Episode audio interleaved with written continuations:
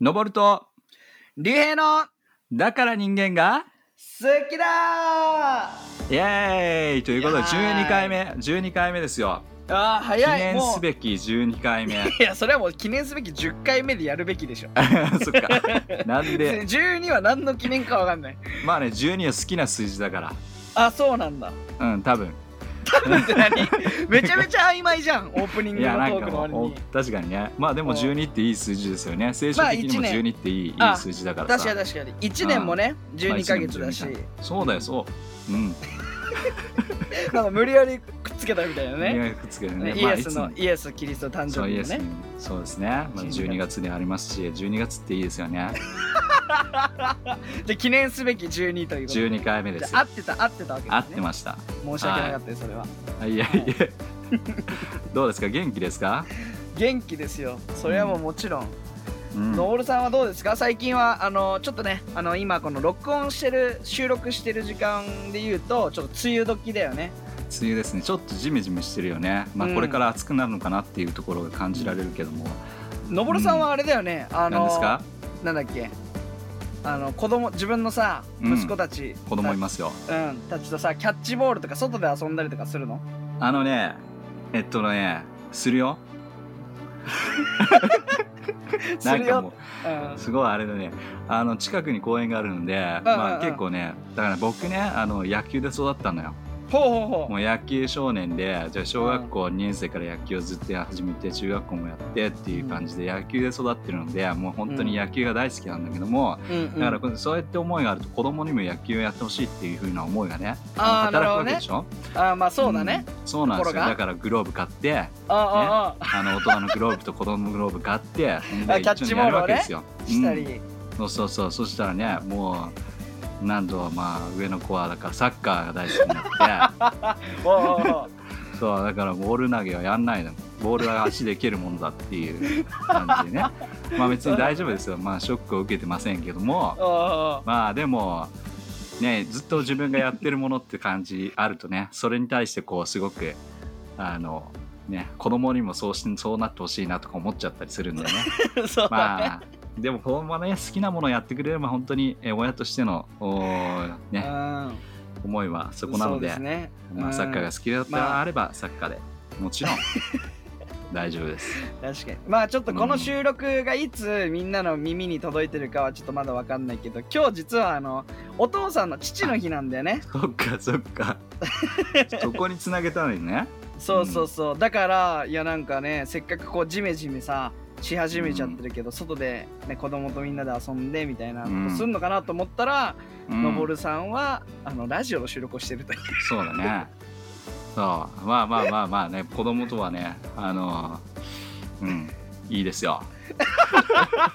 いやそれなんか含みあるように感じちゃう からでも、そう だね。ちゃんと、ちゃんと、あの、お父さんの仕事して ますよ。だからだからうんあの俺が言うのもあれだけどのぼるさん素晴らしいお父さんです本当いにやいや、ありがとみうんござないのま模す、範になるようないやね、旦那さんでもありお父さんでもありっていうねー、ね素晴らしいアドババイザーでもあり俺にとっては、うん、いや、なんか、今日あれですね、まあ、上げてきますね。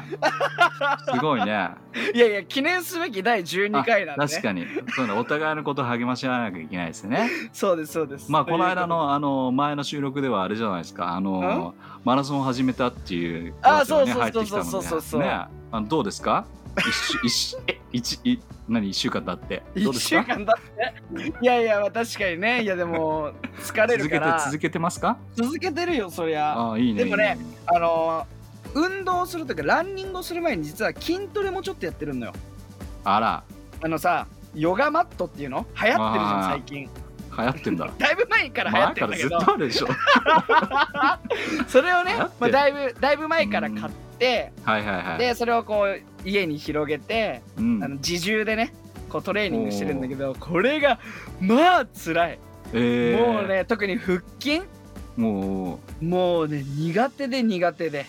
えでもねこう汗だくになりながらヒーヒえーややってるりんだながらやってるんだけどさーへそうそうそうでもまああの達成感とかやっぱりあるよーうんいいねもしあの運動したいなって思ってる人ねぜひあのいろんなやっぱり運動のアプリもあるし最近ねすごいねそういろんなアプリあるね YouTube もあるから YouTube もね一緒にでき,、ま、できるよね誰かとねそう夏に向けてまあちょっとこれ収録してる時あの夏前なんだけど うんなんだけどねあの夏に向けてぜひ運動するのあそうっすもね一つのリフレッシュかなと思うんでやってそうみでてすくださいねこの時期でもねジムは増えるんまあ今コロナの時期だからあれかもしれないけど大う体ん例年だとね、この夏の初めの頃になるとなる結ほど構入会数が増えていって、そうね僕もあのコロナになる前はジム行ってたけども、うんうんこの頃になるとすごいか、ね、入会してくる人が増えてうんもう使える器具が使えなかったりなんていうああそっみんかそっなかそう夏に目指してるんですよ夏やっ サぱりマー海ボ行ディきたいそう、はいはいねいろいそろうねね、見せられないところがっていうところを見せ,、そうよね見せられるよこうにうお腹がポテッ、ッとしてたらねうん、あの素晴らしいあの子に見せられないとかねそうそうそうそうそうあるわけだからそうそんそうで夏が終わると、まあ、またねあのーメンバーが減ってくるみたいな感じの ところだからね1月1月の皆さんこのお正月で今年はこうなんとかだっていうね目標を立てた時に1月すげえ増えるんだよ。あでそうか1そう月か増えてきてで2月3月になるとまた落ちて会員数が減って 3月になるとすっげえいいなと思っていくんだけど5月6月になると大体また増えてきて、うんうん、でみんなやり始めて面白いねそれっってていうだっ感てじなさんだよね。あの日本で言うとね、まあ、四季があって、うんあの一番運動しやすい気気候のさはいはいなんかは春と秋が少なくなるってのは面白いよね。い、確かに ね本当はそこでやれっていうんだけどねね寒い人間のね1月の時と夏前の時そうだねに多くなるって面白いね。はい、はい、ということで何を話してるのかよくわからないけどねはいはいはい。はいまあじゃあこのこのラジオのあ説あ明れをを説明をお願いしますそうですねさせていただきます。一は応い毎週あの聞いてる人はねたくさんいると思うけど、一応毎回説明させてもらいます。あのいいねいいね僕が竜兵と言いまして、えーはい普通普段サラリーマンをしてます。うんでもう一人がのぼるさんと言いまして、えーうんクリスチャンの、えーキリスト教の牧師をしてますね、同じ教会行ってますね、同じ教会です、うん、うん、で、えっとこのラジオ自体はこのお互いにクリスチャンである2人が、えークリスチャンの目線角度で、えー歴史を見たり歴史上の人物を見たりして、えー自分今を生きる自分たちのヒントそして考え方のヒントをそこから得ていこうというようなえーラジオでございます。はいはいははいはいはいいいいですねうん、であれだよね一応前回、えーは、えー豊臣じゃなくて 豊臣じゃないねあの徳徳川川幕そう府でのすね話になりましたと、まあ、そうだね家康っていうよりもちょっと徳川幕府というようなイメージで、そうだね江戸時代になりましたと、でそ江戸時代になってちょっとクリスチャンにとっては風当たりが悪いというかこう強いううん強い時時代になった代だったよっていうねというのをねいうところだったねちょっとうん30分まあちょっとねぐらい話し最初にあの、まあ、全体像っていうところを見てほしいなというふうに思うので、うんうんうんちょっと総復習みたいな感じになってしまうけども、ましたうんうんまあ、みんなも多分、えーまあ、だいぶねしつこく言ってるところもあるので覚えてると思うんだけども、まあ、戦国時代の時に、まあ、戦国時代はすごくうん信長はね、あのーまあ、そのキリスト教に対してうんある意味受け入れ、受けまあ、キリスト教を受け入れたわけではないんだけども、うんただ日本に対して日本に、えーまあ、キリスト教を広めていいよっていう許可をね出したあー部分であるのでそそうう,、だねいった意味では日本にこうキリスト教がこう広まっていったっていう時代であるんだよおね。互いの利益のためにってうね、んあのでだいぶ前にちょうどこの時言っ代にもなんかねローマ法王にね会いに行く若い青年4人とかが日本人が出てきたりして、たけどあそうでなんだ本当にその時代ねあの飛行機もあるわけじゃないので、うんうんもう本当にあの大変ではあったんだけどもこうなんかね9年ぐらいかけての旅だったらしいですよまあ本当に行き帰り含めて、 9年うん、そっか今そう飛行機だったらねすぐ行けるけれどもそうそうそうそうそうだからそういう感じでローマ法王に会うんだっていうところで、えー彼らが、あのーまあ、送られたっていうところ、うんのそういった時代だったのだから本当にキリスト教が住みやすいというか、あのー日本もそうだねこういったキリスト教を信じる人がいますよっていう報告をね、あのローマ法王に、えーするみたいなことで彼らも使わされたっていう時代だったのね。えー、すごいすごいそうなんだね、うんでその後にまあ今度はあの豊臣秀吉っていう覚えてると思うけどバテレン追放まあね、うんえークリスチャンの宣教師たちを今度はあの追放していくなんていう時代に入っていったりして、で日本26聖人っていうねあの、うんまあ、迫害にあって十字架にかけられて、えーその話はあの全然全然ぐ回ぐらいの話 で したと思うんだけども。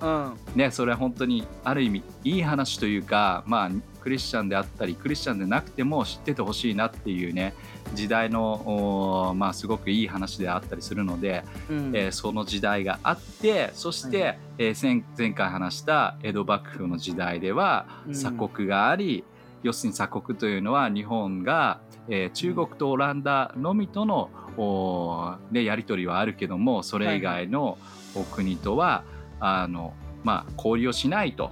うんいう決めつけをするわけだよねそれが鎖国になると。うんそして、えー前回の話も出てきたように踏み絵があの行われてクリスチャンの迫害が、あひどくなってくる時代になるんだと。うんでみんなの中で知ってるかもしれないけども映画のね「えー沈黙サイレンス」っていう映画が、あー数年前に日本でも放映されましたが、そうですね、えーそのこのねこのじ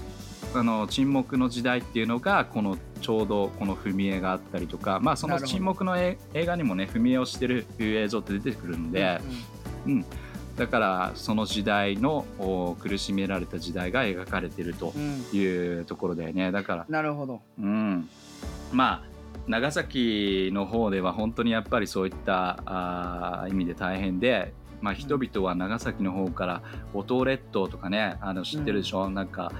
あの島にこう逃げていくようなそこでそこでそこに行けば、うんあのーまあ、自由にキリスト教をうんを信仰できるんだろうというふうになるほど思うんだけどもうんうんでもそこにも、おーまあ、幕府の手がこう、うん来るわけですねそしなてるほど迫害されるわけですよだからどこ行ってもこう捕まってしまうっていうような本当にクリスチャンとしては生きづらい時代であったとそういうことだねいうところですよ。うんでなるほどそこから時代がちょっと進んでいくと今度は今まで鎖国をしていたその時代から鎖国が解除される、うー時期に来るわけですう。んうんでそのみんなも知ってる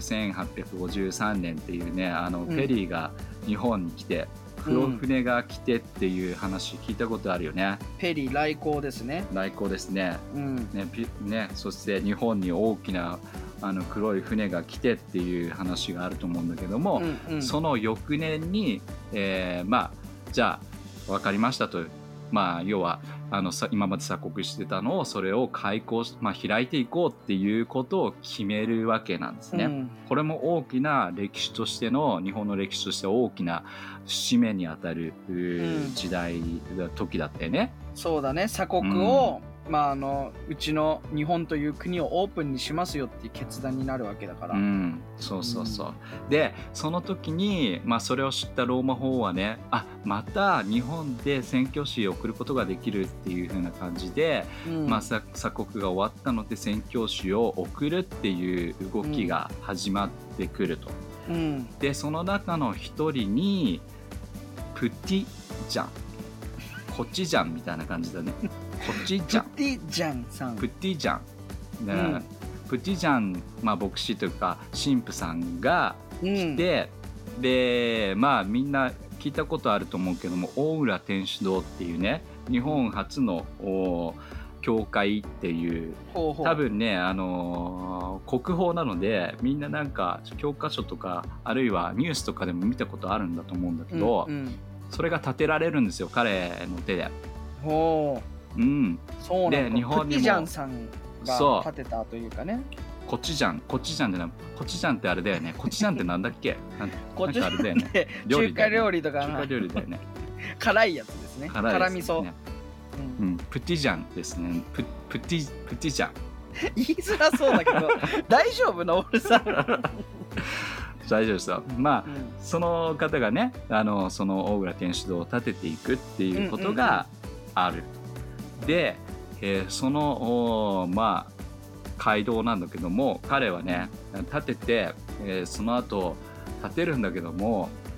まあ、一つ思いがあるのよ。ほう何がどういう思いがあるかというと今までずっとねクリスチャンが迫害を受けていて、うんキリスト教を信じる信仰を持ってる人ってうん本当に日本でどれだけいるのかなっていうところがすごうんうくんあったわけだよね。なるほど。だからこれから自分が宣教まあ本当に、えーまあ、キリスト教を広めていこうっていうのと同時に、うんえーこの日本でどうなってんだろうっていうことをすごく思うわけだよね。はいはいはい。だからそういった意味で彼はねあのその,、まあ、その街道を、まあ、鍵を閉めずにあずっと開けっぱなしにしといたっていうストーリーがあって。えー、あ誰でも入ってこれるようにそ。誰でもねいつでも思った時に、うんあのーまあそこの扉を開いてくれるっていへうーこ素と晴がらしい起きねるんじゃないかって思ってたんだろうね。うんそれを期待しててもあり、えーその街道の扉をいつもオープンにしていたと。おーでそしたらねある日ね、あのーある女性が現れるんですよ。うん。ゆりさんっていう女性なんですけどもゆりちゃんそうすごいねちゃん呼びだね最高だね ゆりちゃんが。まあゆりちゃんがき来るんですよほう。あそのこのあうんの大大浦。大浦天主堂にね天主堂にうんそう入ってくるんですよほうでこうやっぱり今まで見たことのないその素晴らしい、まあ、街道であるので、まあ、彼女も驚きながら、上を見ながら天井を見ながらこうやって入ってくるんだけども、うんで彼女がねそしてそこのいたあのさっき言ったプッティージャうんンさんに、まあ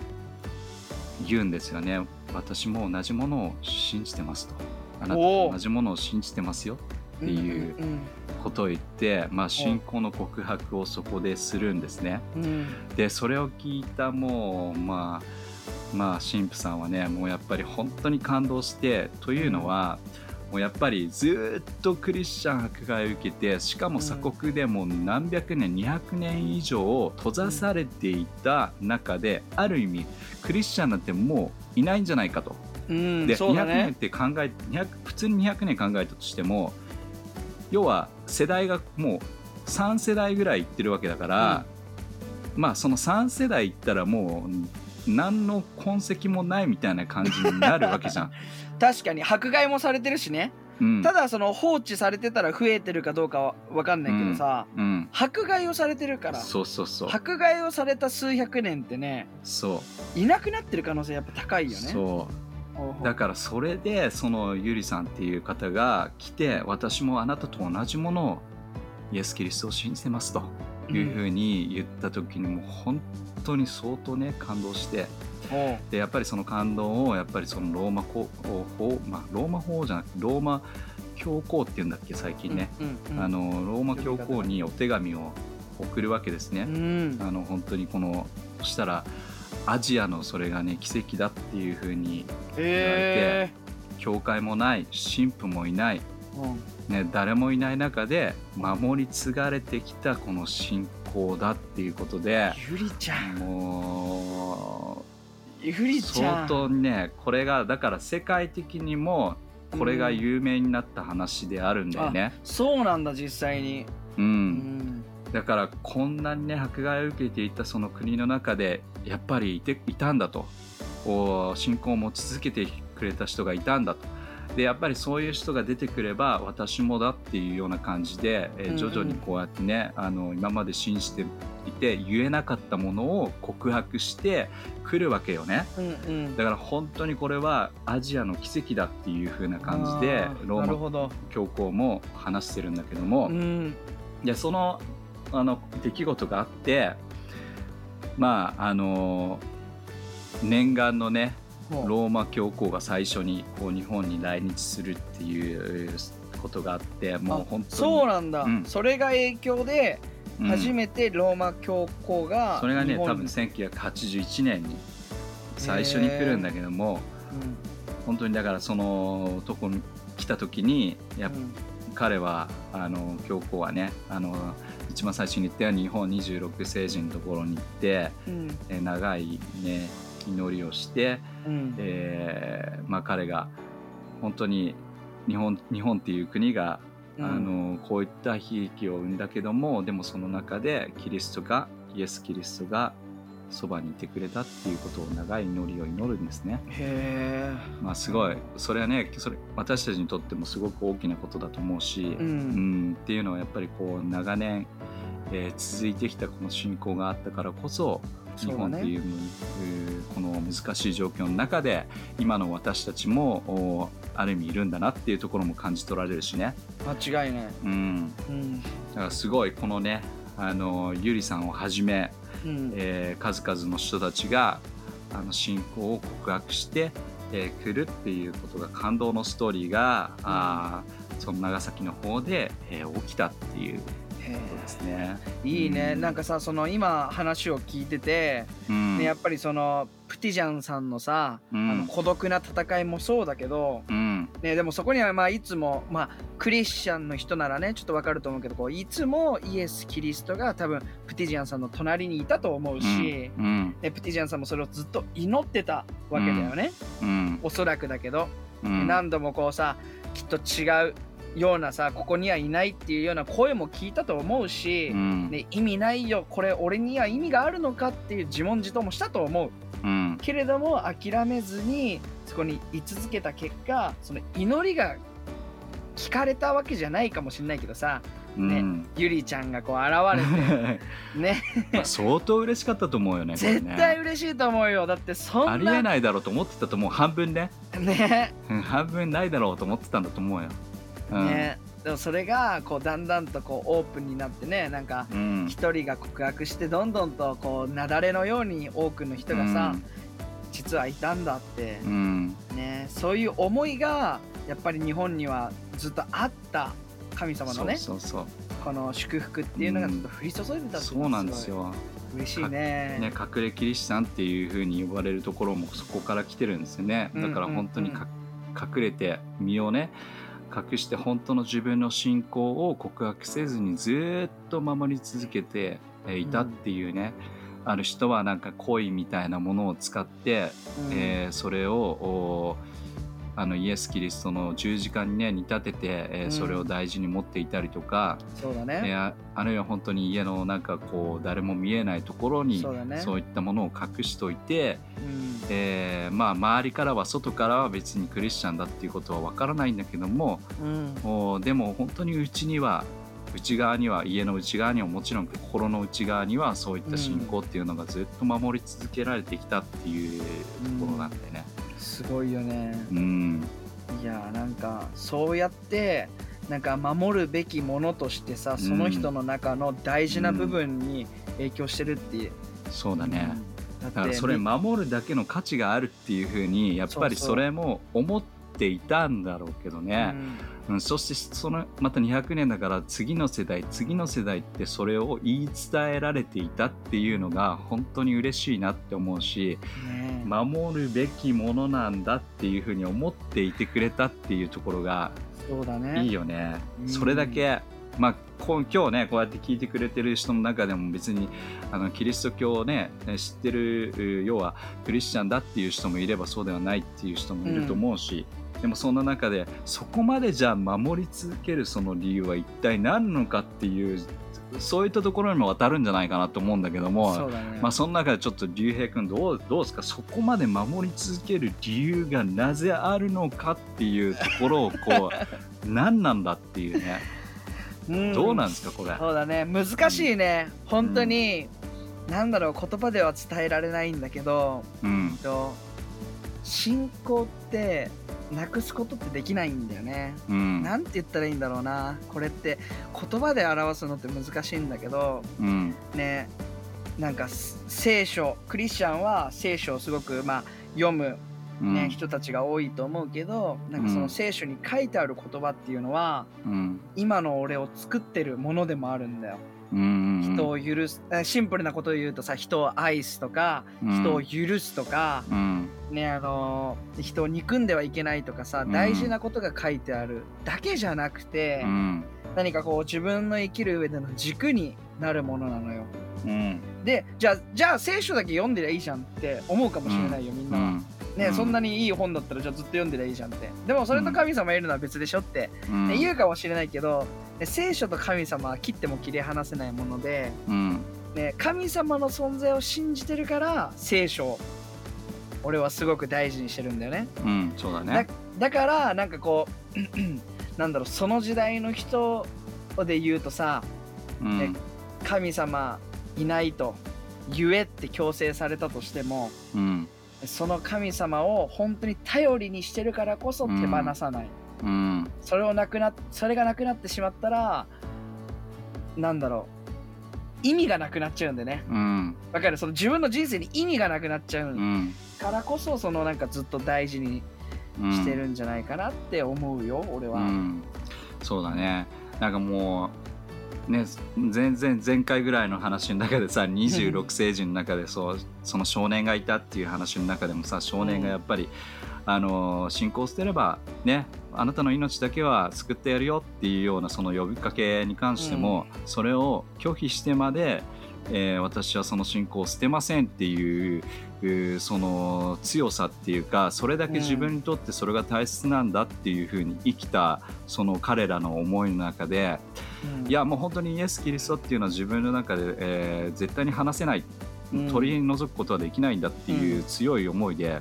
だから何がそこまでそういうふうにさせたのかっていうと彼らの中でまあ多分その当時だからねお金もそんなにあるわけでもないし、うんあのまあ、貧しい生活の中で生きている中で彼らの中で希望をだなんかどっからか見つけるんだよね多分ね、うんうんうん聖書を通して、えー見つけたりあるいは祈ったりした中であのその希望の光を見つけたりしてるんだろうね。でそこに強さを感じて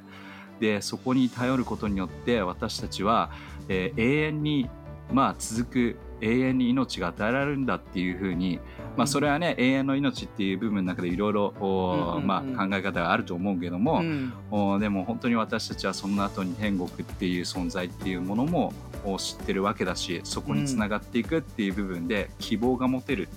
だから彼らの本当の希望になってたんだろうなっていうふうに思うね。そうだうんね。いやーなんかでも大きい、うん話が本当そうだね。うん大きいね。そおのさ話大きいよ。江戸時代特にそうんの踏み絵だったり、そうあのキリストの信仰を自由にさ告白できないうん時、代で、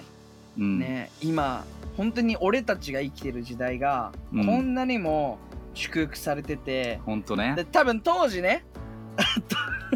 あの江戸時代でラジオっていうものがあって、こんなラジオしてみなさいよすぐにすぐにお城からね、うん役人役人が来て捕まっちゃうねお前ら!」っつっうてんドンってやられちゃうから、うん、確かにね。ねだからすごい今の時代にも感謝だけどさうんなんかでもその今じゃあ向こうが最悪な時代で向こうっていううんかその江戸時代が最悪な時代で今がすごい自由って言ってるわけじゃなくて、うんね、そこがちょっとだから人間が好きだにつながると思うけど、うんそうやって守ってくれた人たちがいて、うんね、諦めずにあの、う日本で福音を伝えようとうんあの諦めずに日本にとどまってくれた人もいて、うんね、そのプティジャンさんの意思も本当にリスペクトするし、うんいいね。うん、だから本当になんかそういう人たちから学んでいきたいなと思う、うんうん、なんかその世代の人たちが最悪だとか言ってるんじゃなくて、その人たちから俺たちは学ぶべきだなって思うよ、いいね。うん、まあ本当に、まあ、日本が愛された愛されてる愛された愛されてる愛され愛され続けるとこれからもね、えー本当に過去み今現在そして未来も本当に変わらずに、えー日本に愛が注がれてるなっていうふうに感じますね。そうですうんね、そう思いま本す。当に感じるようん、本当にいや、はいすごいよ江戸時代なのにそうだね。うん素晴励らましいされるわじゃあ今日はまあこんな感じで、えー締めくくりましょうか。はい、うん28分なのわでかりました、そうですね結構来週 はじゃあなんなんだっけ？時間が知らない来週なんだっけ？知らない俺知らない結構これ毎回さ聞かれるけど、俺別俺に、もね来週わかんない覚えてないわ来週なんかやりましょ う来週いどうしましょうっか、ぱいでも話さ話せることはいっぱいあるんだけどね、うんうんえっと誰ちょにっしまとしょうさか掘り下げてみます、うん一応さその事前にもらってる話で言うと一うん応 あの、踏み絵をやった後あのちょっとクリスチャン大名をあ掘り下げてみようかとあいいかじゃないいいちじょっゃとないあなのんかいろんな高山右近行きましょうその辺のところ行こうよ高山あそうですね大名でこうやっぱりそれもねいい話がいっ ぱいあるなんか今決めたみたいな今感決じめなんだけどわかりはいましじゃあた来週もっていうことではいあいさはいえじゃあねのぼるさんやってみるあだ大丈夫大丈夫これこれみんな ねあのー